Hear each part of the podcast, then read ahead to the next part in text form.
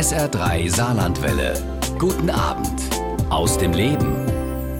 Professor Peter Berthold ist mein Gast bei SA3 aus dem Leben. Er ist Vogelkundler und Verhaltensforscher. Viele Jahre war er Leiter des Max-Planck-Instituts für Ornithologie und Chef der Vogelwarte Radolf Zell. Wir unterhalten uns mit dem Ornithologen und Professor für Biologie, der auf der ganzen Welt hohes Ansehen genießt über unsere Vögel und ihren Kampf ums Überleben. Und Peter Berthold ist mir vom Bodensee zugeschaltet. Deswegen schönen guten Abend, Herr Berthold, an den Bodensee und schön, dass Sie sich Zeit für uns nehmen.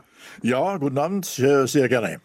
Herr Berthold, Mitte Februar kamen die ersten Vögel bei uns ins Saarland zurück, die Kraniche. Da haben viele aufgeatmet, weil sie dachten, Mensch, die Frühlingsboten, jetzt haben wir Mitte März.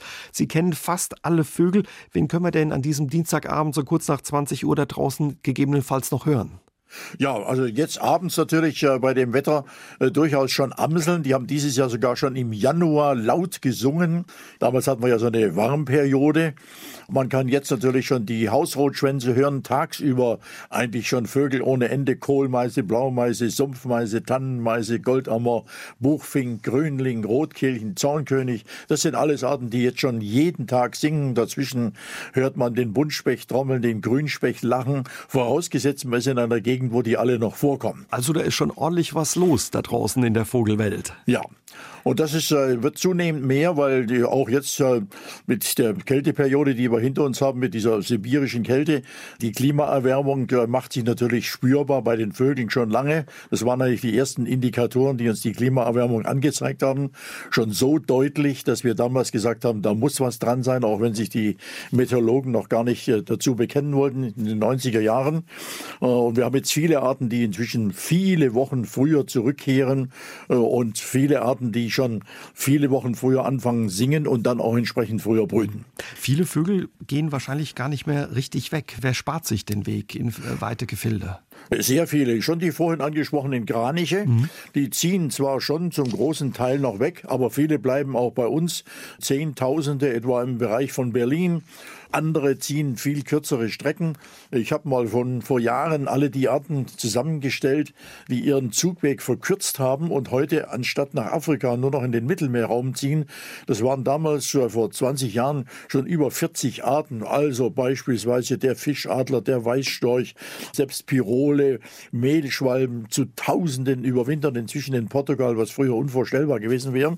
Also diese Zugwegverkürzung ist ganz typisch und bei uns bleiben natürlich auch ganz ganz viele Vögel. Im Winter bleiben wir wieder bei den Störchen, egal ob zugefüttert oder nicht zugefüttert. Viele versuchen bei uns erfolgreich zu überwintern und natürlich viele Rotkehlchen und Zaunkönige und so weiter, die früher alle äh, weit weggezogen sind. Scharen von Stieglitzen, die bei uns bleiben. Früher waren Stieglitz auch im Bodenseegebiet im Winter eine absolute Rarität.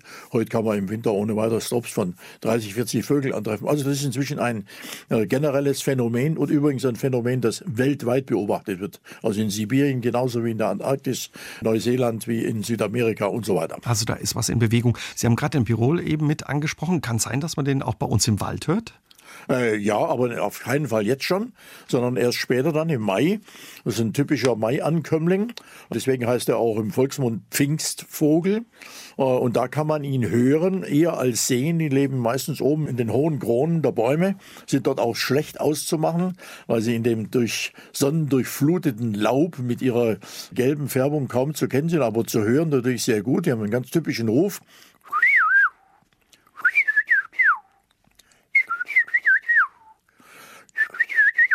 Schön klingt er. Das klingt so ein bisschen wie Bülow, deswegen hat man ihn auch genannt, den Vogel Bülow. Das äh, ist also typisch für den Pirol. Sie, mhm. Sie, können übrigens sehr viele Vogelstimmen imitieren. Wie viele sind es, Herr Berthold? Na, viele nicht, aber schon eine ganze Menge. Ich habe es nicht gezählt, aber das sind, äh, ich meine, es gibt ja viele, die ganz einfach sind, die nur einen Pfiff machen oder so. Also wenn man ja. die alle dazu zählt, dann sind es natürlich schon über 100, aber es sind wenige Arten, die, äh, sagen wir mal, komplizierte Lautäußerungen haben, die man trotzdem gut nachmachen kann. Zum Beispiel der Grauspecht. Den können Sie, glaube ja, ich, so richtig gut antworten, äh, dass er denkt, da ist eine Artgenosse ja, vor der Hecke. ist äh, was ganz Simples. Mhm. Beim Grauspecht ist das Schöne, dass wenn man ihnen vorpfeift, äh, die sehr, sehr positiv darauf reagieren und äh, in der Regel sofort herbeigeflogen äh, kommen. Ich mache mal gerade einen. Ja.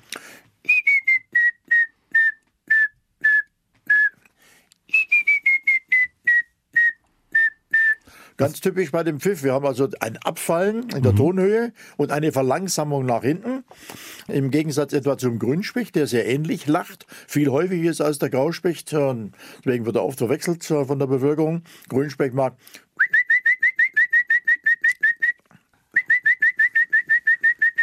gleichbleibende Höhe, mhm. äh, gleicher Tonabstand und beim Grauspecht dieses abfallen nach hinten. Ja. Die Vögel fangen ja schon teilweise mitten in der Nacht an zu singen. Sind es echte Frühaufsteher oder hat das ja mit dem Spruch zu tun, den vor allem Morgenmuffel nicht hören können, der frühe Vogel fängt den Wurm?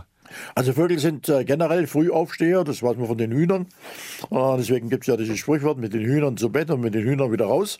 In der Regel ist es so, dass die Vögel mit Licht an aufstehen, aber in der Brutzeit wird der Tagesbeginn, wie die Fachleute sagen, antizipiert. Das heißt, die Vögel werden schon im Dunkeln wach, eine halbe Stunde, dreiviertel Stunde, vielleicht auch schon eine Stunde, bevor es hell wird.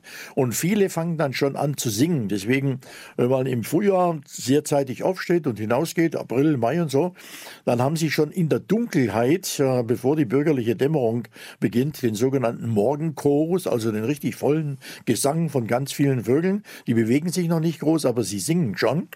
Und dann gibt es aber eine ganze Reihe Arten, die auch nachts singen. Das sind viel mehr, als man normalerweise glaubt. Äh, wer geht schon nachts raus? Aber unser einer, wie ich zum Beispiel, der natürlich äh, auch nachts viel draußen ist zum Beobachten, oder wenn wir im Schlafsack zum Beispiel im Wald übernachten, ist man ganz erstaunt, dass man plötzlich um Mitternacht in der schönen Vollmondnacht ein Fittis singen hört, eine Klappergrasmücke singen hört, äh, ein Rotkehlchen singen hört, wo man denkt, ah, eigentlich sind das Tagsänger, aber viele singen nachts. Einer der Gründe ist, dass äh, Vögel nachts singen, gerade zu Beginn der Brutzeit, das überhinziehende, aus dem Winterquartier eintreffende Weibchen von den singenden Männchen angelockt werden. Mhm. Die Männchen hoffen, dass die Weibchen dann einfallen, am nächsten Morgen mal gucken, wie sieht sie aus, äh, wie sieht das Revier aus, wie sieht der potenzielle Partner aus. Wenn ihnen alles gefällt, bleiben sie da, dann singt der Vogel in der nächsten Nacht auch nicht mehr, dann hat er erreicht, was er will. Und ähm, so sind also viele im Gange. Übrigens auch unser Kuckuck. Man kann Kuckucke äh, sehr häufig um Mitternacht rum rufen hören, äh, die dann versuchen, überhin fliegende Kuckucksweibchen in ihr Revier anzulocken. Also die versuchen dann quasi ein Mädel aufzureißen. Äh, ganz genau, ja. Wobei, wenn es stimmt, man muss gar nicht mehr mit dem Schlafsack in den Wald, äh, um Vögel zu hören. Viele hört man auch in den Städten. Ja, also immer schon, aber jetzt äh, relativ mehr als früher, weil die Vögel auf dem platten Lande äh, in viel größerer Geschwindigkeit wegsterben, verschwinden, die Ländereien veröden durch die intensive Landwirtschaft, während in den Städten die Lebensbedingungen für die Vögel relativ besser sind, zum Teil sogar besser werden, auch gezielt jetzt durch Maßnahmen, äh, die, sagen wir mal, vogelbegeisterte Leute äh, inzwischen äh, ergreifen, sodass wir heute sehr häufig in den Städten mehr Vögel singen hören können als in vielen Gebieten auf dem platten Land, etwa in Gebieten, in denen Mais und Zuckerrüben angebaut werden. Da hören Sie unter Umständen auf Quadratkilometern keinen einzigen Vogel mehr singen. Ja, und was das für Folgen hat, darüber unterhalten wir uns später noch ein bisschen ausführlicher mit Peter Berthold. Aber mindestens genauso spannend und faszinierend wie der Gesang der Vögel ist eben auch der Vogelzug, ein Spezialgebiet meines heutigen Gastes. Und darüber unterhalten wir uns gleich weiter mit ihm. Er ist Deutschlands bekanntester Ornithologe, Peter Berthold. Seit mehr als 60 Jahren erforscht er die Welt der Vögel. Heute ist er mein Gast bei SA3 aus dem Leben. Und eines Ihrer Fachgebiete, Herr Berthold, ist der Vogelzug. Stimmt es? Sie haben zwar gesagt, es bleiben mehr Vögel hier, aber so plus minus 50 machen sich im Winter, Herbst auf den Weg und 50 bleiben hier bei uns, 50 Prozent? Äh, es sind mehr, die wegziehen noch. Also äh, auch von den Individuen. Also wir haben bei, sagen wir mal, gerade nehmen wir mal so eine Art wie Rotkirchen oder sowas, äh, da bleiben vielleicht inzwischen 10, 20 Prozent bei uns, die anderen ziehen noch weg. Bei den Amseln sind es inzwischen 50 Prozent, wenn wir in die Rheinebene gehen, ins Rheintal, im Raum Bonn oder so, dort sind wir schon bei fast 100 Prozent. Aber das ist eine relative Ausnahme. Bei Staren zum Beispiel haben wir schon große überwinternde Teile im norddeutschen Raum und im mitteldeutschen Raum aber noch wenig im süddeutschen Raum, Bodenseegebiet, weil Bodensee ist natürlich eine winterkalte Gegend. Da fängt es erst so ganz langsam an. Also das Gros zieht schon noch weg, mhm. aber es äh, ist eine deutliche Zunahme zu spüren. Und eine unserer Hypothesen, die wir aufgestellt haben, ist die, dass etwa in 50 bis 100 Jahren sein könnte, dass aus Deutschland gar keine Vögel mehr wegziehen und alle dann im Winter bei uns bleiben, was dann unter Umständen sogar große Vorteile hätte. Dann werden sie in Afrika und in irgendwelchen anderen Ländern schon nicht äh, gefangen und gefressen. Aber wir müssen müssten dann natürlich dafür auch sorgen, dass die Vögel dann bei uns auch tatsächlich ihr Auskommen im Winter hätten und hier nicht bei uns verhungern würden. Also dann sie stärker füttern auch. Zum Beispiel. Oder ich hoffe, dass, sagen wir mal, in 50 bis 100 Jahren, davon gehe ich ja nicht fest aus, die Menschen, die bis dorthin noch bei uns leben und noch hier Auskommen haben, dass die dann eine wesentlich mehr ökologisch ausgerichtete Landwirtschaft betreiben, als wir das jetzt haben. Und dann gibt es natürlich auch für wildlebende Tiere wieder Nahrung. Verraten Sie uns, Herr Berthold, woher wissen die Vögel, wo sie hin müssen und wann sie los müssen? Ja, also das ist äh, ganz unterschiedlich. Wir haben eine Reihe von Vogelarten. Da werden die Jungen, so wie wir das bei uns äh, machen würden, von ihren Eltern geführt vom Brutgebiet ins Winterquartier. Nehmen wir etwa Gänse oder Schwäne. Zwergschwan zum Beispiel brütet auf der Taimir-Halbinsel in Sibirien. Die brechen irgendwann auf, fliegen im Familienverband, Papa und Mama und die vielleicht drei flügge gewordenen Jungen und die werden bis nach Holland ins Winterquartier begleitet, bleiben dort sogar als Familie zusammen, sodass die Jungen immer von ihren Eltern gegen andere Artgenossen gut geschützt werden. Und im nächsten Frühjahr ziehen sie dann einzeln in kleineren Gruppen wieder zurück. Aber da haben sie ja dann schon den Zugweg äh, sozusagen gezeigt bekommen. Das Ähnliche haben wir es beim Kranich. Aber das sind eigentlich die Ausnahmen. Das Gros der Vögel, wie etwa unsere ganzen Grasmücken und Rotkehlchen, die alle nachts hier sind, die einzeln ziehen, die haben sogenannte angeborene, also genetisch bedingte Zugzeit- und Richtungsprogramme, die wissen in Anführungszeichen, wann sie aufbrechen müssen, in welche Richtung sie zu fliegen haben, wie lange sie fliegen müssen und so weiter. Das ist vielleicht ein bisschen mysteriös, aber man muss sich zum Beispiel mal den Kuckuck vorstellen. Der Kuckuck kann aufgezogen werden als Parasit von nicht ziehenden Zaunkönigen von Kurzstrecken- und teilziehenden Rotkehlchen, von bis nach Afrika ziehenden Sumpfohrsängern. Und wenn die Kuckucke das Nest verlassen haben, fliegen sie ohne irgendwelche Kommunikation mit ihren Eltern oder mit anderen Kuckucken alle in Richtung Süd bis südlich der Sahara und überwintern dort so ganz grob im Großraum Kongo und haben dort ihr Kuckucksüberwinterungsgebiet. Also da ist alles angeborenermaßen vorhanden, was notwendig ist, um diese Wanderung durchzuführen.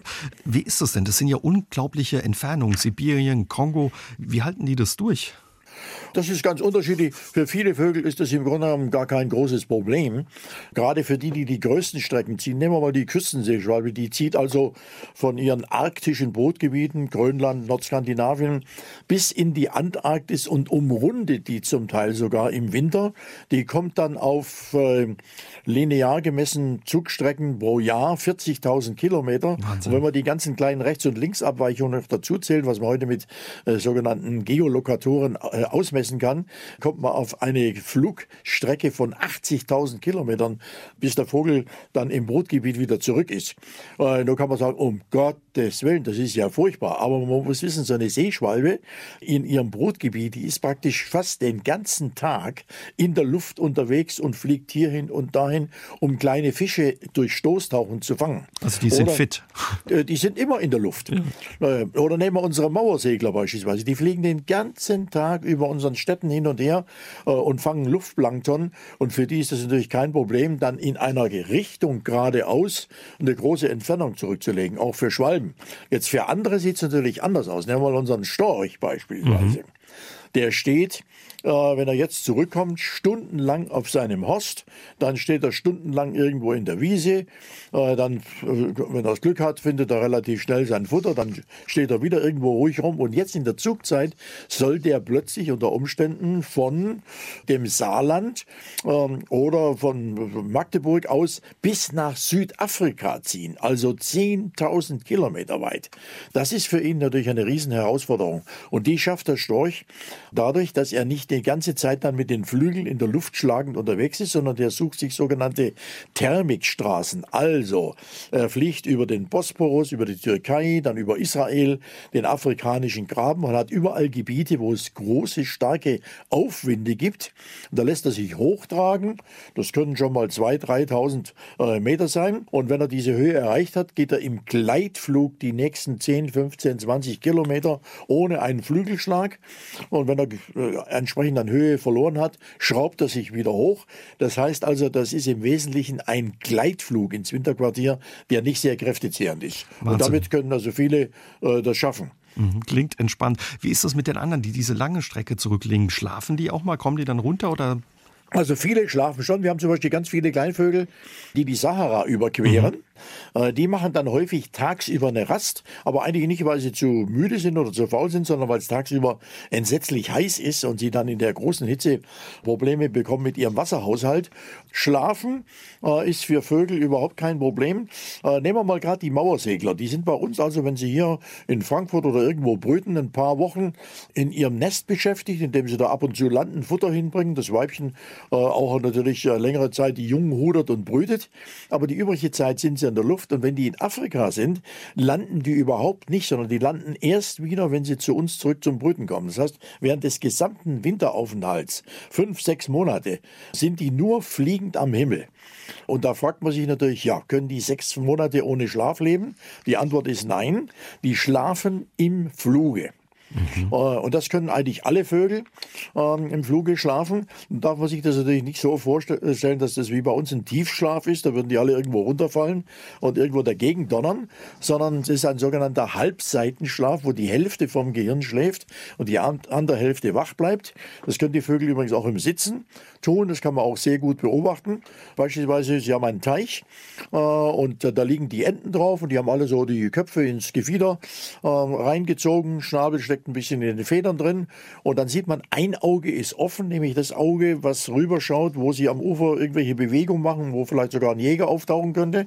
Und wenn sie jetzt auf die andere Seite jemanden rüberschicken oder schon postiert haben, der von der dunklen, ruhigen Seite her guckt, kann der ihnen mitteilen, das Auge, was mir zugewandt ist, ist zu. Und diese Kopfseite von dem Vogel schläft. Und dann kann er den ganzen Körper wenden, dann schläft die andere Seite. Also das ist eine Möglichkeit, mit der Vögel ganz gut über die Runden kommen und dann eben auch Leistungen vollbringen können, die nahezu unglaublich sind. Wir haben ja Limikolen, also so Schnepfenvögel, die fliegen von Neuseeland bis Alaska oder auch von Alaska nach Neuseeland. Äh, diese 10, 14, 15.000 Kilometer nonstop und sind dann 200 Stunden unterwegs. Unglaublich. 200 Stunden unterwegs. Herr Berthold, ja. wo, woher weiß man das? Wie haben Sie das rausgefunden? Also diese Sachen weiß man natürlich äh, durch Sender. Äh, heute, wir haben das große Glück gehabt, dass wir in eine Zeit hineingekommen sind, wo die Technik so weit war, dass wir 1990 in Europa die ersten äh, Sender auf Vögel montieren konnten, die dann in der Lage waren, mit Satelliten zu kommunizieren. Und so konnten wir beispielsweise äh, Störche bis nach Südafrika verfolgen, jede Tagesetappe rausbekommen, schauen, wie oft rasten die, wie weit fliegen fliegen sie pro Tag, wie hoch fliegen sie, was machen sie in Stürmen und so weiter und so fort. Und Kollegen von uns haben inzwischen äh, solche Schnepfen, Pfuhlschnepfen, äh, in Alaska Neuseeland besendet. Und da wissen wir, dass auf diese riesen Strecken von bis zu 14.000 Kilometern äh, nonstop durchflogen werden. Die Vogelwelt ist in Gefahr. Es droht ein Artensterben, warnt mein heutiger Gast bei SA3 aus dem Leben schon seit langem, der Ornithologe Peter Berthold. Welche Vögel besonders gefährdet sind und was wir gegen das Vogelsterben tun können, darüber unterhalten wir uns heute Abend hier mit ihm bei SA3 aus dem Leben. Herr Berthold, geht es unseren Vögeln wirklich so schlecht? Ja, denen geht es sehr schlecht. Also ich will mal so sagen, äh, wenn das äh, Patienten im Krankenhaus äh, wären, würde man den Angehörigen, die da mit bangen Fragen kämen, sagen, also der Zustand ist äußerst kritisch. Und ein paar ganz simple Zahlen belegen das auch. Wir haben seit 1800 bis heute ungefähr 80 Prozent der ehemals bei uns vorgekommenen Vogelindividuen verloren. Das heißt, alles, was bei uns heute draußen zwitschert, singt, pfeift und so weiter, das ist ein Bodensatz von verbliebenen 20 Prozent. Und der ist nicht mal stabil, sondern der nimmt weiter im Bestand ab, weil über die Hälfte der noch vorkommenden Vogelarten und äh, Vogelindividuen sind weiterhin von Rückgang betroffen. Wir verlieren nach wie vor ungefähr ein Prozent der Vögel, die wir haben. Also die Situation ist schon äußerst kritisch. Und wenn da in den nächsten zehn Jahren nicht Entscheidendes an Gegensteuerung passiert, dann wird es sehr, sehr eng.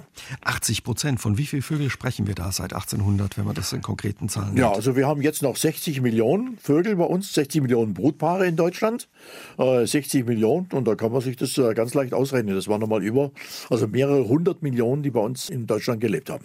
Und vor allem stark abgenommen hat es, glaube ich, wirklich seit den 50er Jahren, also die so, letzten Jahrzehnte. Kommt, ja, und jetzt kommt, äh, wenn man mal anschaut, die Abnahmegeschwindigkeit, dann äh, war die Abnahme von 1800 bis 1950, 60, also haben mal 1955, gerade mal 15 Prozent.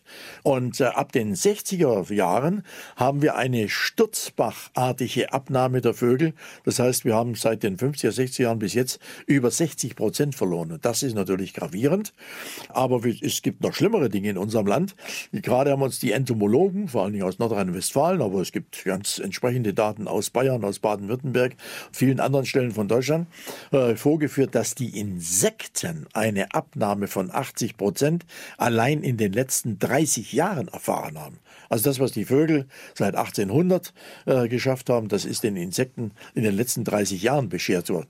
Äh, das waren früher Wolken und Myriaden von Insekten. Äh, auch so im normalen Bereich. Ich weiß noch gut, wenn ich früher äh, als junger Bursche auf dem Bauernhof mal eingeladen war, vielleicht nach Feldarbeit zum Fest war, äh, und man hat sich an den Küchentisch gesetzt.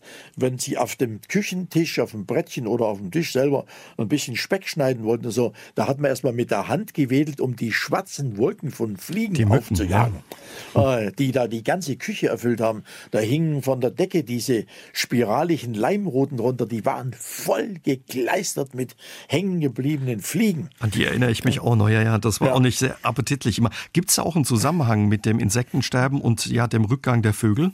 Äh, natürlich. Äh, vielen Vögeln geht damit das Futter aus. Es ist so, dass die meisten Vögel, die wir haben, egal ob sie Körnerfresser sind, Fischfresser, Fleischfresser oder was auch immer, ziehen ihre Jungen in der Regel mit Insekten auf, weil die Insekten eine Nahrung sind, die äh, kleine Jungvögel sehr gut verdauen können. Da sind viele freie Aminosäuren drin, die sofort als äh, Eiweißbausteine aufgebaut werden können, ohne dass man da komplizierte Verdauungsarbeit leisten muss. Und das macht sich natürlich inzwischen ganz dramatisch bemerkbar. Wir haben heute viele Singvögel, Vögel, die aus Afrika zurückkommen, und vielleicht ein nettes Revier finden, vielleicht auch einen aufgehängten Nistkasten, die zum Teil nicht mehr in der Lage sind, Eier zu produzieren und Eier zu legen, weil einfach die Insektennahrung nicht ausreicht. Oder wenn sie die Eier gelegt und ausgebrütet haben, die Jungen nicht satt bekommen können und die Jungen einfach im Nistkasten sterben. Das ist also heute ganz häufig der Fall bei vielen Arten und inzwischen äh, gibt es darüber auch eine ganze Reihe von Arbeiten. Also Insektensterben ist das eine, aber was sind noch die Gründe für das Vogelsterben und den Rückgang der Vögel, Herr Bertolt? Ja, also die Hauptursache, die wir haben, ist die ganz übermäßig intensiv betriebene Landwirtschaft, äh, die ja ungefähr die Hälfte der in unserem Land verfügbaren Fläche praktisch zu einer ökologischen Wüste macht. Wenn Sie heute in ein Maisfeld hineingehen oder in ein Weizenfeld, in ein Rübenfeld, in ein Kartoffelfeld, da wächst nur die eine Nutzpflanze, Mais, Kartoffeln, Rüben und so weiter. Alles andere, was früher an Wildkräutern da drin war äh, und vielleicht früher rausgehackt wurde bei sogenannten Hackfrüchten und so, ist heute mit Herbiziden totgespritzt, weggespritzt, existiert nicht mehr. Sie sehen keine Kornblume, keine Mohnblume, kein wildes Stiefmütterchen. Damit fehlen auch die ganzen Insekten, die früher auf diesen Pflanzen gelebt haben.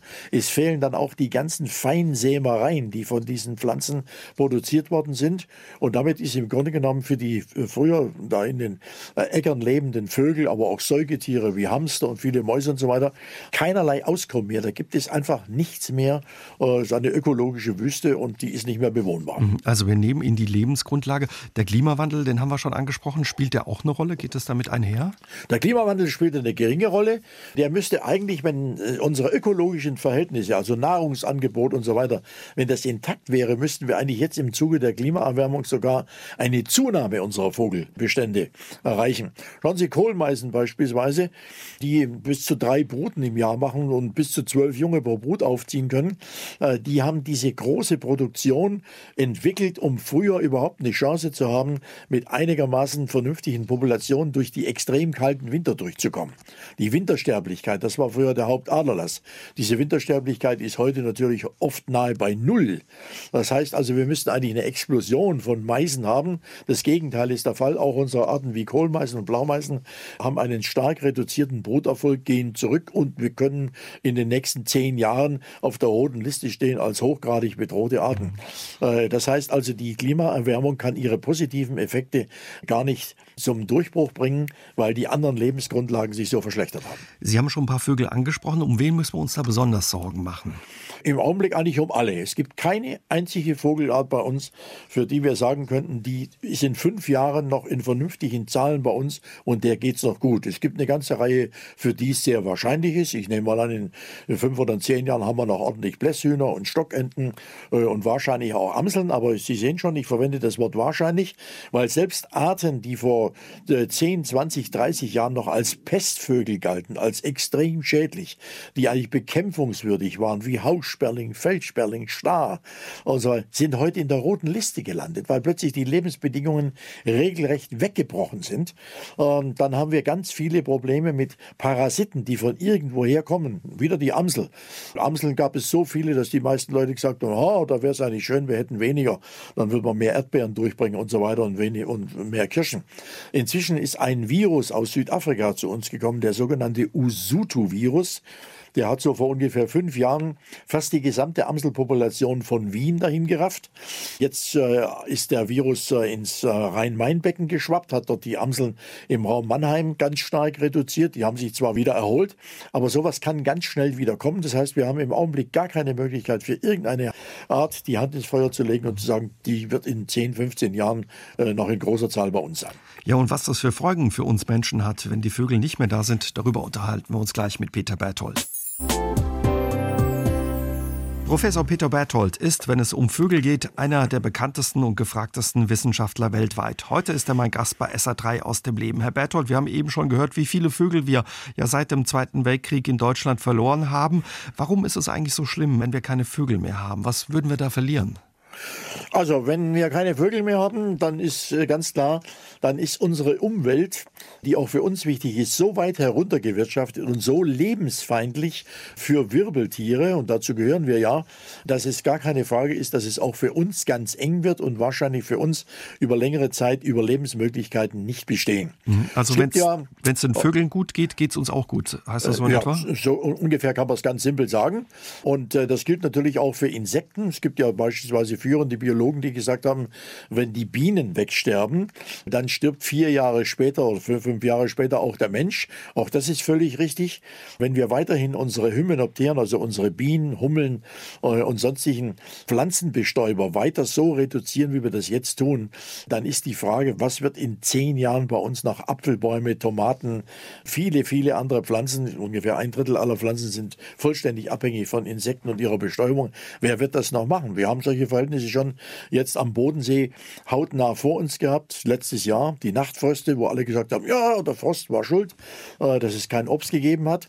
Das aber nur teilweise richtig. Genauso dramatisch war, dass in den wenigen verbliebenen Sonnenfenstern nur so wenige Insekten, vor allen Dingen Bienen unterwegs waren, dass die in der Zeit die notwendigen Bestäubungen gar nicht durchführen können. In manchen Ländern ist es schon so dramatisch, wie etwa in China und in Kalifornien. Da werden schon Menschen in die Bäume geschickt mit Pinseln, um dort die Bestäubungsarbeit durchzuführen. Nun hat es dort ganz viele Menschen. Nicht in China ist das kein Problem. Da kann man praktisch sagen, für jeden Apfel einen Chinesen abstellen. Man stellt sich mal vor, unsere alte, überalternde, mehr und mehr dement werdende Bevölkerung, die heute schon die Äpfel, etwa im Bodenseegebiet oder im alten Land, ohne Gastarbeiter gar nicht mehr pflücken kann, die sollte auch noch die Bestäubungsarbeiten durchführen. Das ist gar nicht machbar. Also da geht es auch um unser Essen. In Ihrem Buch Unsere Vögel, weil Sie gerade China ansprechen, schreiben Sie auch über über Mao, der schon einmal, es waren die Spatzen, glaube ich, alle ausgemerzt hat und genau, dann die Mao Rechnung hat, dafür gekriegt hat. Der Mao hat uns eigentlich mal vorexerziert, wie es den Menschen geht, wenn die Vögel verschwinden. Der hat nämlich damals gesagt, Spatzen sind Todfeinde der Menschheit, die fressen große Teile der Ernte und hat beschlossen, die Spatzen müssen aus China verschwinden. Das war für ihn kein großes Problem. Er hat angeordnet, alle Chinesen müssen drei Tage auf die Straße. Wer nicht äh, dabei ist, wird mit dem Tode bedroht. Und dann mussten die Chinesen drei Tage lang einen Höllenlärm im ganzen Land veranstalten, sodass alle Vögel, egal was es da war, Spatzen, Reiher, Eisvögel, Schwalben, wurden aufgejagt, konnten nicht mehr landen, äh, sind so erschöpft, dass sie entweder tot runterkamen oder leicht getötet werden konnten. Und damit hat Mao praktisch nicht nur die Spatzen, sondern die Vögel in China vollständig ausgerottet, bis auf ganz kleine Restbestände. Über zwei Milliarden Vögel sind in diesen drei Tagen in China umgebracht worden. So, damit war war das Mao-Ziel erreicht und dann kam aber die Keule. In den folgenden Jahren sind ungefähr 45 Millionen Chinesen an Hunger gestorben. Was war passiert? Schadinsekten hatten solche Kalamitäten hervorgerufen, dass große Teile der Ernte gefressen wurden durch Heuschrecken, durch alle möglichen Schadinsekten, sodass also im Grunde genommen der Zweck überhaupt nicht erfüllt werden konnte, sondern das Gegenteil eintrat. Und die Chinesen sind heute noch dabei, sich zu bemühen, Vogelbestände wieder aufzubauen, zum Teil durch Einfuhren von Sperlingen und Trauerschneppern aus Russland mit einem irrsinnigen finanziellen und sonstigen Aufwand. Da kann man sich mal vorstellen, was los ist, wenn wir keine Vögel mehr haben. Und ja, was wir tun können, damit solche Verhältnisse nicht bei uns eintreten und es unseren Vögeln gut geht, weiterhin auch, darüber unterhalten wir uns in der kommenden Stunde mit Peter Berthold hier bei SA3 aus dem Leben. Wo es den Vögeln gut geht, kann auch der Mensch gut leben, sagt mein heutiger Gast bei SA3 aus dem Leben, der Ornithologe Peter Berthold. Herr Berthold, wir haben schon gehört, ja, wo es hinführt, wenn wir keine Vögel mehr haben sollten. Was können wir tun, aber dass es unseren Vögeln gut geht und dass sie sich auch bei uns wohlfühlen, nicht weiter sterben? Ja, das ist gar nicht einfach. Und wir haben uns natürlich inzwischen jahrzehntelang Gedanken gemacht. Es ist ganz klar, das Beste, was wir tun könnten, wäre, wenn wir wieder einrichten würde, eine ökologisch ausgerichtete Landwirtschaft. Das heißt also eine mäßige Nutzung der Flächen äh, in Feld und Flur, sodass dort auch für wildlebende Pflanzen und Tiere ein Mitauskommen gegeben wäre. So wie das früher war, als wir unsere Äcker bestellt haben, aber eine große Zahl von Wildkräutern geduldet haben und natürlich selbstverständlich Rebhühner und Lerchen und Feldhamster und so weiter. Das heißt, wir haben nicht alles, was dort war, für uns beansprucht, mit dem großen Vorteil, dass diese Ökosysteme, Feld und Wiese und so weiter sehr gesund und intakt waren und da musste man keinerlei Gift spritzen, um trotzdem Nahrung in Hülle und Fülle zu produzieren, sodass in der, in der Regel ein Auskommen für die Bevölkerung gegeben war. Also für alle genug da war für alle genug da war. So, und wenn wir das heute machen wollten, das ist praktisch überhaupt gar nicht mehr durchsetzbar. Schlagen Sie das heute mal unserem Landwirtschaftsminister Schmidt vor. Äh, Riesige der, Mengen, die da der, produziert werden, ja. Der wird sagen, das ist völlig utopisch, da verhungern uns die Leute. Äh, die Industrie sagt uns, wir können auf Herbizide überhaupt nicht mehr verzichten, schon aus finanziellen Gründen und so weiter und so fort. Und in der Tat ist so, dass die wenigen Landwirte, die wir heute noch haben und die sehr, sehr wenig Geld, relativ wenig Geld für die Lebens Lebensmittelproduktion bekommen, die würden natürlich alle pleite machen und bankrott gehen. Denn wenn wir heute nur noch einen ganz kleinen Bruchteil unseres Geldes für Lebensmittel ausgeben und viel lieber dafür nach Mallorca in Urlaub fahren und dann, was weiß ich, chromblitzendes Auto kaufen oder zwei Autos oder drei Autos und so weiter und so fort, dann ist natürlich ökologische Landwirtschaft nicht zu machen. Deswegen, das ist also ein Weg, der vielleicht für die Zukunft wieder diskutabel ist, aber nicht für heute. Was dann machen, Herr Berthold? So, deswegen haben wir uns überlegt, muss man die Flinte ins Korn werfen und sagen, geht gar nichts. Es gibt schon eine ganze Reihe von Möglichkeiten, die zumindest mal helfen könnten, den Rückgang zu stoppen, sodass wir mal die Restbestände äh, sozusagen wieder so weit sanieren, dass sie sich später wieder aufbauen könnten. Dazu gibt es im Grunde genommen drei Dinge, die man machen kann. Das erste wäre einmal, Vögel regelmäßig zu füttern, und zwar nicht nur im Winter, äh, sondern auch im Sommer. Kein Vogel wird davon fett, weil die viel zu viel äh, Bewegung machen müssen. Und gerade im Sommer sind die Vögel so sowas von geschlaucht äh, durch Aktivität von morgens vier bis abends zehn mit Jungen füttern, mit der ganzen Fliegerei und so weiter. Da ist überhaupt gar keine Gefahr. Die große Gefahr ist, dass sie bei dem Nahrungsmangel, den sie heute haben, nicht genug Futter finden, um ihre Jungen groß zu bekommen. Und die verhungern dann im Nistkasten oder im Nest. Deswegen ist also die Sommerfütterung heute eigentlich wichtiger als die Winterfütterung. Also das ganze Jahr Mischfutter so. und viel Fett, glaube ich. Ne? Und ganz viel Fett, weil Fett wird im Brustmuskel der Vögel verbrannt, wie Benzin. Und das ist eigentlich das, was die die Vögel am meisten brauchen in der Brutzeit, um diese riesen Flugaktivitäten zur Futterbeschaffung überhaupt bewältigen zu können. Das wäre das eine. Das kann jeder sozusagen ab heute, ja, ab morgen äh, spätestens kann er das machen. Mhm. Und damit hilft er schon mal sehr, sehr vielen Arten und Individuen. Dann natürlich haben wir ganz viele Leute, die einen, in der glücklichen Lage sind, einen Hausgarten oder einen Schrebergarten zu besitzen oder auch einen Balkon mhm. und ein eigenes Haus. Und das sollte man so ökologisch gestalten, gestalten, wie es nur irgend geht. Also den Garten zum vogelfreundlichen Garten machen. Das heißt nicht etwa den Nutzgarten aufgeben, sondern zu dem Nutzgarten und im Nutzgarten natürlich auch viele andere Dinge wie Bäume und Sträucher und Hausbegrünungen, Efeu beispielsweise, beerentragende Sträucher, äh, Stauden, die sehr viele Blüten bringen für Insekten, Samen bilden, die Dinger stehen lassen, sodass auch die Vögel das im Winter nutzen können.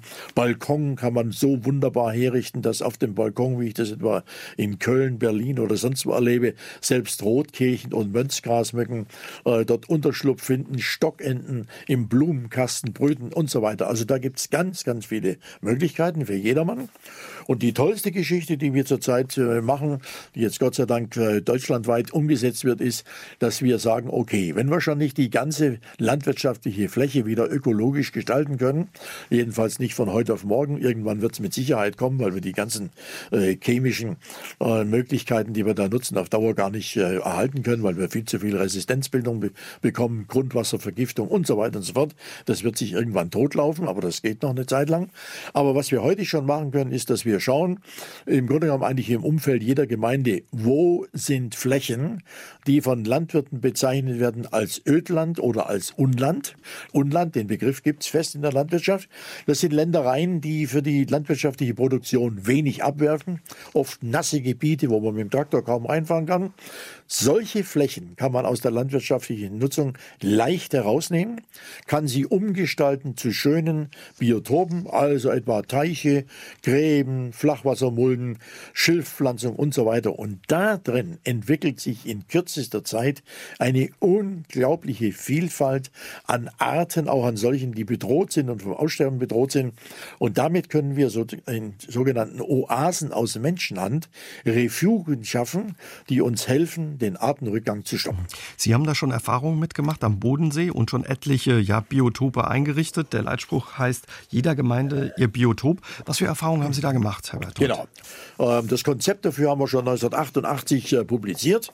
Ich habe das damals auch intensiv äh, mit Helmut Kohl diskutieren können und mit einer Gruppe von Ökologen.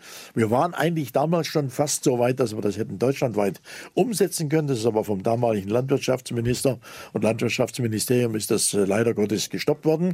Deswegen habe ich mir gesagt, müssen wir zunächst mal irgendwo schauen, dass wir in einem Großversuch testen, wie sowas überhaupt vonstatten geht. Und äh, das konnte ich machen hier am Bodensee in Verbindung mit der Heinz-Sielmann-Stiftung über meinen väterlichen Freund Heinz Sielmann, den ich 50 Jahre lang äh, gekannt habe und den ich dafür begeistern konnte, der damals auch äh, große Mengen an Geld zur Verfügung gestellt hat, sodass wir hier am Bodensee einen Biotopverbund mit über 100 solchen Bausteinen im Wert von etwa 5 Millionen in den letzten letzten zehn Jahren einrichten konnten. Und das ist unfasslich, was sich da an positiven Entwicklungen ergeben hat. Also wir haben in der wirklich ausgeräumten Feldflur, wo nur noch drei, vier Zentimeter abgemähtes Gras im Herbst gestanden haben, haben wir Weiher angelegt, ein Hektar drumherum, Feuchtgebiete, drei, vier, fünf Hektar. In diesen Gebieten haben sie heute bis zu 100 80 Vogelarten, die wir dort beobachtet haben.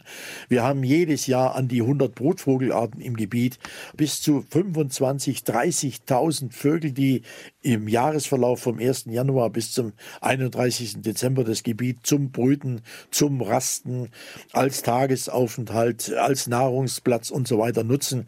Daneben Myriaden von Insekten, eine riesengroße Population von Amphibien, Erdkröten, Grasfrösche, Laubfrösche und so weiter, sodass ich also nur sagen kann, das sollte eigentlich in jeder Gemeinde in Deutschland gemacht werden. Wir haben ungefähr 11.000 Gemeinden.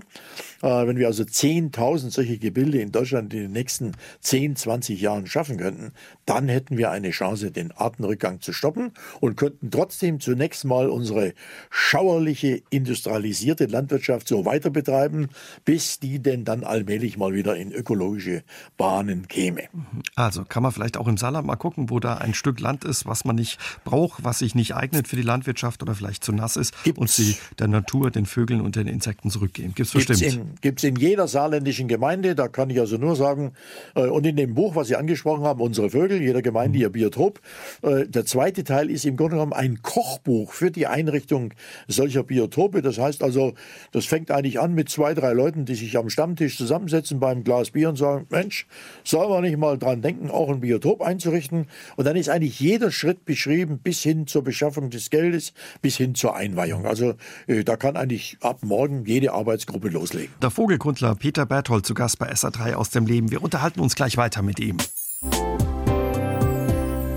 Unsere Vögel, warum wir sie brauchen und wie wir sie schützen können, heißt das Buch meines heutigen Gastes bei SA3 aus dem Leben des Ornithologen und Verhaltenforschers Peter Berthold. Darin zeigt er, wie schlecht es unseren Vögeln geht und was wir für sie tun können, aber auch, ja, was die Menschen so besonders an Vögeln fasziniert. Sie schreiben in Ihrem Buch, Herr Berthold, von gleich drei Dingen, die die Vögel so besonders machen für uns Menschen. Ja, also Vögel sind natürlich äh, absolut faszinierende Geschöpfe und äh, nicht nur, weil ich Ornithologe bin, sage ich das, äh, sondern einfach aufgrund der Beobachtung, die man im Leben macht. Sie sind die faszinierendste Gruppe von Lebewesen, die wir überhaupt auf der Welt haben. Also alles, was wir an Pflanzen und Tieren haben, wird getoppt von den Vögeln. Nur kann man sagen, na ja, der ist Ornithologe, das äh, wird er. Der muss das sagen. Der muss das sagen. Aber die Sache ist ganz leicht zu beweisen. Wenn Sie mal alle diejenigen Ornithologen Ornithologen, Ornithomanen, Ornithophilen, Ornithopathen und wie sie alle heißen mögen, zusammennehmen, die es auf der Welt gibt, dann ist das eine solche Riesengruppe von Millionen von Menschen, die von keiner anderen Gruppe auch nur annähernd eingeholt wird. Oder ein weiteres Beispiel. Äh, wenn man mal schaut, wie viele Zeitschriften gibt es auf der Welt, die sich mit Vögeln beschäftigen. Das sind über tausend verschiedene wissenschaftliche und mehr populärwissenschaftliche Zeitschriften, die sich mit Vögeln beschäftigen.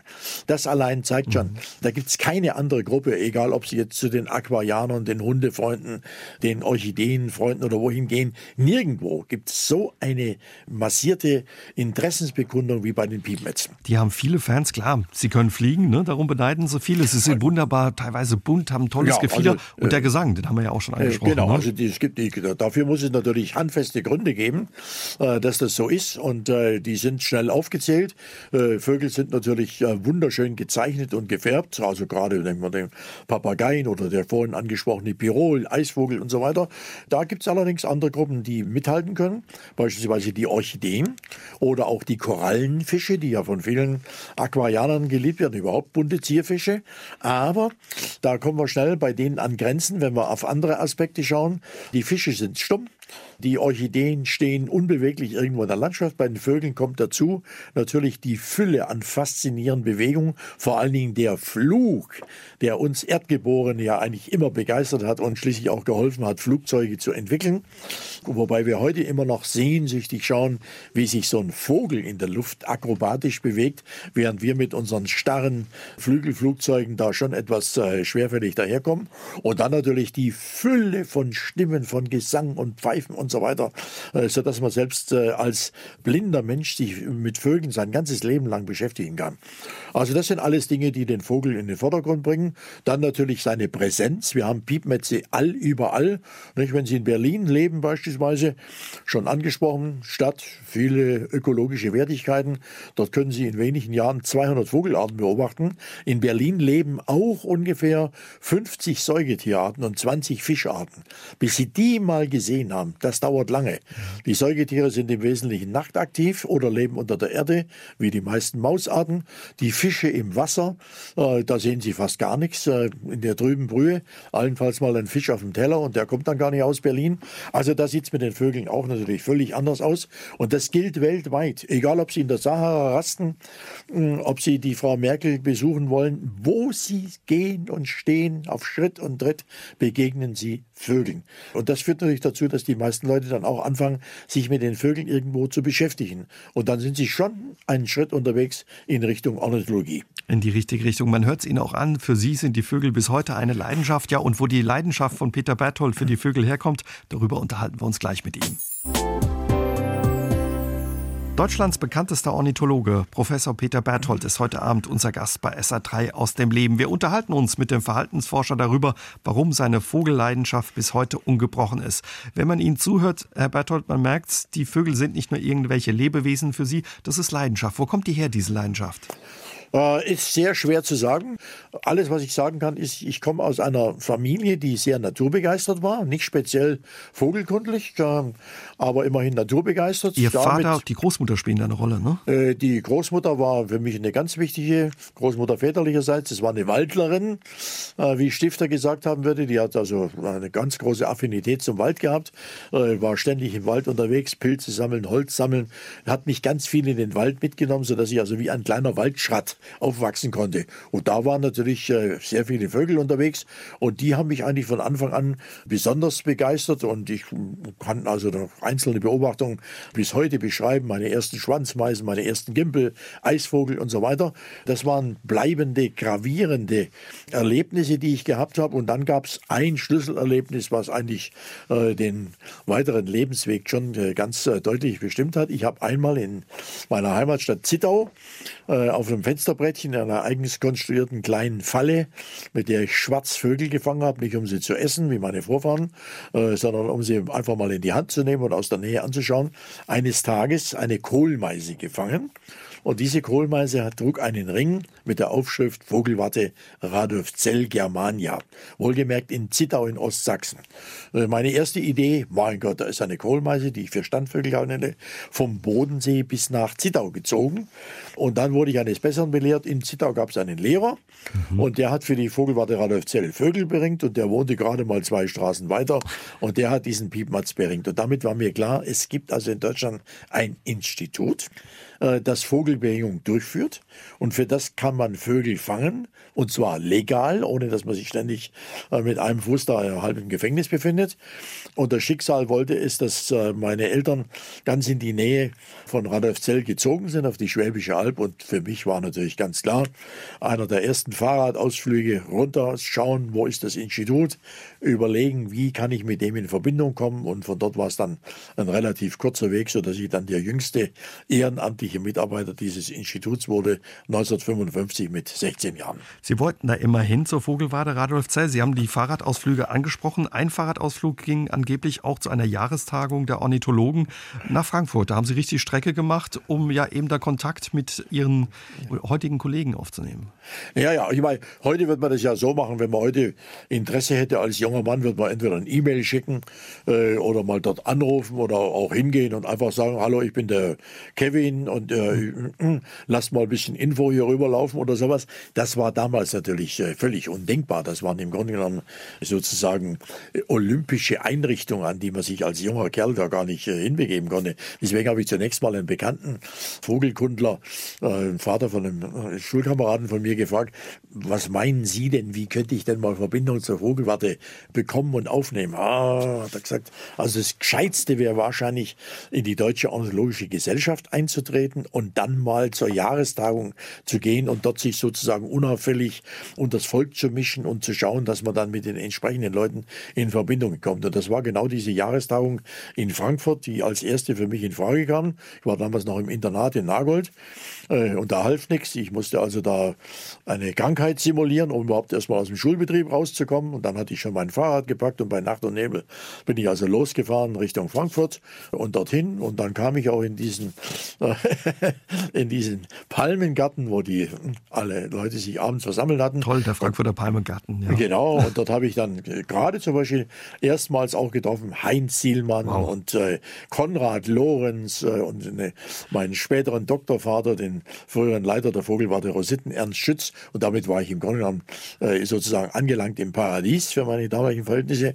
Und da war es auch kein Problem, die Leute mal anzusprechen. Und die haben sich ein bisschen gewundert, äh, dass da so ein kleiner Steppke auftauchte. Aber äh, so ganz außergewöhnlich war das nicht. Und da habe ich genau die Verbindung bekommen, die ich wollte. Weihnachten hatte ich dann auf meinem Gabentisch die Beringungserlaubnis und war ehrenamtlicher Mitarbeiter der Vogelwarte Radolf Zell. Und der sind Sie treu geblieben, Ihr ganzes Berufsleben dann eben auch. Genau, bis heute. Wie, ja. ist, wie ist das, Herr Berton? Sie haben viele Radausflüge gemacht, auch als Jugendlicher. Da gingen Sie die Camargue an der Neusiedler See, selbst nach, nicht mit dem Rad dann, aber getrennt nach Norwegen, nur um Vögel zu beobachten. Was macht, machte die Begeisterung für Sie aus und macht sie bis heute aus an den Vögeln? Na, ich meine, damals, Sie müssen sich vorstellen, da gab es zwar schon so ein paar erste Berichte aus der Camargue. Der Naturkundler Drechsler zum Beispiel hatte damals, äh, das war noch in der DDR, DDR äh, ein Buch geschrieben, Wunderwelt der wilden Vögel, Zigeuner, Stiere und Flamingos. Das waren so die allerersten Informationen. Und da konnte man also sehen, in Südfrankreich gibt es Salzseen, in denen leben Flamingos und nebendran balzen Trappen und so weiter. Also das war ja im Grunde genommen eigentlich sowas von exotisch wie heute vielleicht Zentralafrika oder sonst irgendwas. Und äh, damals äh, mit dem Zug hinzufahren, äh, war, wir kannten auch überhaupt niemanden, der da schon gewesen wäre. Und äh, da wir mit dem Fahrrad sehr gut unterwegs waren und damals eigentlich Hmm. Topfit waren äh, in all diesen Beweglichkeiten, die notwendig waren, haben wir uns einfach mit dem Kameraden zusammengeschlossen und gesagt, Mensch, lass uns doch einfach mal versuchen, wir machen mal eine Fahrt nach Südfrankreich. In der Woche müssen wir unten sein. Und das hat auch geklappt. Wir haben dann auf der ganzen Fahrt eine Woche lang bis äh, runter in die Camargue ein einziges Auto getroffen, was aus Deutschland war, irgendwo da südlich von Lyon. Mit denen haben wir ein bisschen gestackt und sonst waren wir halt unter den Franzosen. Und nachdem das gelungen war, war natürlich Neusiedler See äh, sozusagen ein Heimspiel. Das war ja praktisch nur um die Ecke rum. Äh, Norwegen, da wären wir auch mit dem Fahrrad hingefahren, aber da haben die Schulferien nicht gereicht. Deswegen haben wir gesagt, gut, das machen wir dann halt per Anhalter. Und das war natürlich einfach toll. Wir hatten also praktisch zum Abitur eigentlich die meisten wichtigen Vogelarten gesehen, die in Europa vorkamen. Das war damals, ja, man würde heute sagen, irre, absolut äh, unvorstellbar. Und hat das dann auch mit dazu beigetragen, dass Sie Ihr Studium mit Promotion in zehn Semestern durchgezogen haben? Das, das, das, eher weniger. Das hatte andere Gründe, weil das Studium war für mich in weiten Abschnitten stinklangweilig und eigentlich äh, nicht sehr berufsorientiert, was auch heute noch gilt, auch für viele Bereiche der Schule. Und deswegen haben wir damals überlegt, wir müssen eine Strategie entwickeln, dass wir das Studium so schnell wie möglich hinter uns bringen. Das ist auch gelungen. Ich habe also es äh, damals fertiggebracht äh, mit zehn Semestern einschließlich Promotion die Uni sozusagen zu durcheilen, um schnell in die Forschung zu kommen. Wie war es dann äh, später für Sie? Ich habe es gesagt, Sie wollten immer nach Radolfzell zur Vogelwarte. Als Sie dann der Chef da waren, ging ein Lebenstraum in Erfüllung oder überhaupt schon als Jugendlicher, als Sie da anfangen durften, als ehrenamtlicher Mitarbeiter? Schon als ehrenamtlicher Mitarbeiter. Das war mhm. natürlich äh, einfach faszinierend. Es hat nie nachgelassen. Es ist eigentlich eher immer noch, äh, noch toller geworden. Schön war, als ich dann in Schloss Möckingen oben im zweiten Stockwerk als Institutsleiter saß und zu mir Leute kamen aus Amerika, Neuseeland, Südafrika, Sibirien und gesagt haben, Mensch, das, kennt, oh, das ist das tollste Institut, was ich kenne. Also sowas von schön, habe ich mir gedacht, ne, das sind höfliche Menschen, die mir hier ein Kompliment machen. Aber nachdem ich dann selber in Südafrika, in Neuseeland, in Sibirien, in Alaska und so weiter gewesen war und andere ähnliche Institute gesehen habe, äh, bin ich zurückgekommen und habe gesagt, die haben recht gehabt. Das ist einfach ein absoluter Traumplatz für ornithologische Forschung und für Vogelbeobachtungen. Dieses ganze Möcking mit seiner Idylle und dem Schloss. Also das war schon was herausragend einmalig Schönes, keine Frage. SA3 aus dem Leben, heute mit dem Ornithologen Peter Berthold. Seit mehr als 60 Jahren erforscht er die Welt der Vögel und wird dies auch in Zukunft tun. Herr Berthold, man hat es gemerkt, Sie haben viel mit viel Leidenschaft über die Vögel gesprochen. Was macht die Vögel für Sie bis heute so faszinierend? Tja, Gott, äh, die Vögel sind ein ganz wichtiger Teil der Natur. Ich will mal so sagen, es sind nicht nur die Vögel. Die Natur überhaupt ist etwas so Faszinierendes und äh, sowas äh, unglaublich äh, Tolles und Schönes und nach wie vor Märchenhaftes und auch Rätselhaftes. Man kann also, ich habe das große Glück gehabt, dass ich jetzt über 60 Jahre in der Forschung bin und wir konnten wirklich tief eindringen und hochkarätige Forschung machen.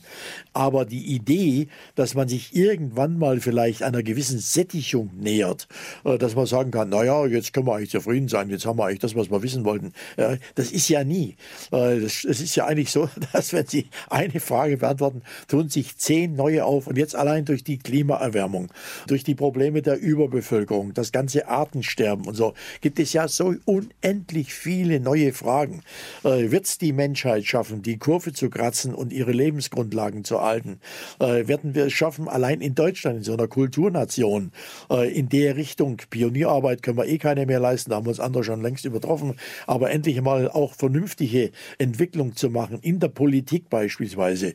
Es gibt Ansätze dazu. Ich war jetzt gerade bei der CDU in Stuttgart eingeladen äh, und wir haben dort sehr, sehr äh, intensiv diskutiert und besprochen und die sind jetzt auch wild entschlossen, äh, wichtige Dinge zu machen. Jetzt werden wir mal sehen, was daraus wird. Äh, also äh, das ist im Grunde genommen so etwas, was ständig so lebendig ist, dass es einen keinen Tag äh, zur Ruhe kommen lässt und daran wird sich natürlich nichts ändern. Äh, ich gehe mal davon aus, äh, dass ich wohl bis zu meinem letzten Schnaufer äh, da unterwegs sein werde, um nach Möglichkeit vieles zu erfahren und zu lernen.